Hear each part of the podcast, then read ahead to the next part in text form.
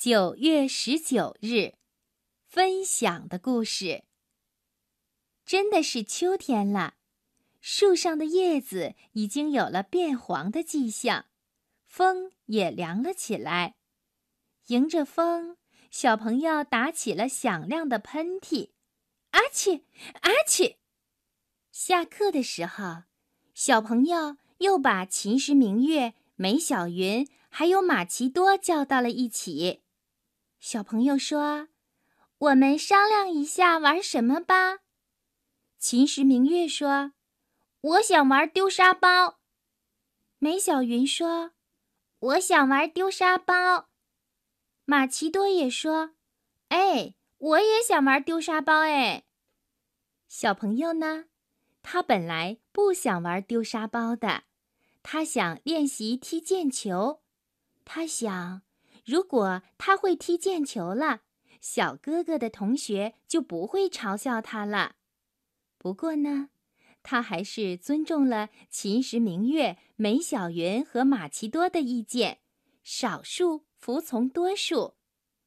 小朋友拿出了奶奶帮他缝制的沙包，现在他们分成了两组，小朋友跟马奇多一组，秦时明月和梅小云一组。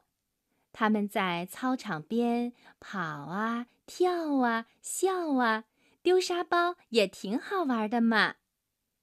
这个时候，小朋友发现。满星星站在不远的地方看着他们。你想玩吗？小朋友走到满星星旁边，轻轻地问他。满星星没有说想，也没有说不想，他好像有心事似的。你想玩吗？小朋友又问了第二遍。这一次，满星星点了点头。不过，他似乎还有些不放心。他又拉着小朋友的衣袖，悄悄地问道：“这沙包是谁的呀？”“是我的呀！”小朋友拍拍胸脯。“哦。”满星星站着不动了，他还把脑袋垂下来了。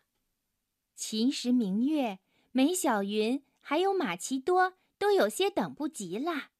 他们急吼吼地喊：“还要不要玩啊？快点决定嘛！下课时间这么短。”不过，满星星还是没有动。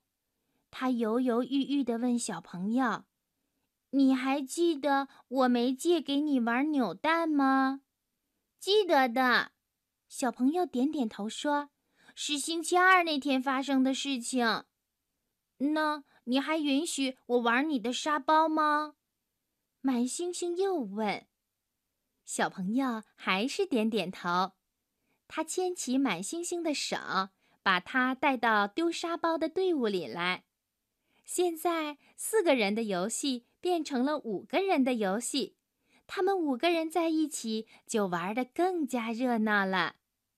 满星星很有办法，他提议。画一个面包圈，大家在面包圈里跑，欢乐的声音越传越远，围观他们的人也越来越多。真棒啊！好像很好玩的样子。那红颜色的沙包可真漂亮。大家这么议论着，赞叹着。小朋友又停了下来，他问站在旁边看热闹的刘栋梁。陈美、金碧辉煌，只要他认识的人，他统统问了一遍：“你们要加入游戏吗？”这一次啊，没有人说不要，每个人都希望痛痛快快地玩上一场呢。他们决定重新组合，可是这么多的人刚刚分成两波，上课的铃声就响了起来，太可惜了，真遗憾。这铃声来的不是时候，唉，要是能延长十分钟，让我们玩那就好了。抱怨的话一句连着一句，不过小朋友却觉得没什么，因为上了这节课之后还是有课间休息的，他们可以接着玩儿。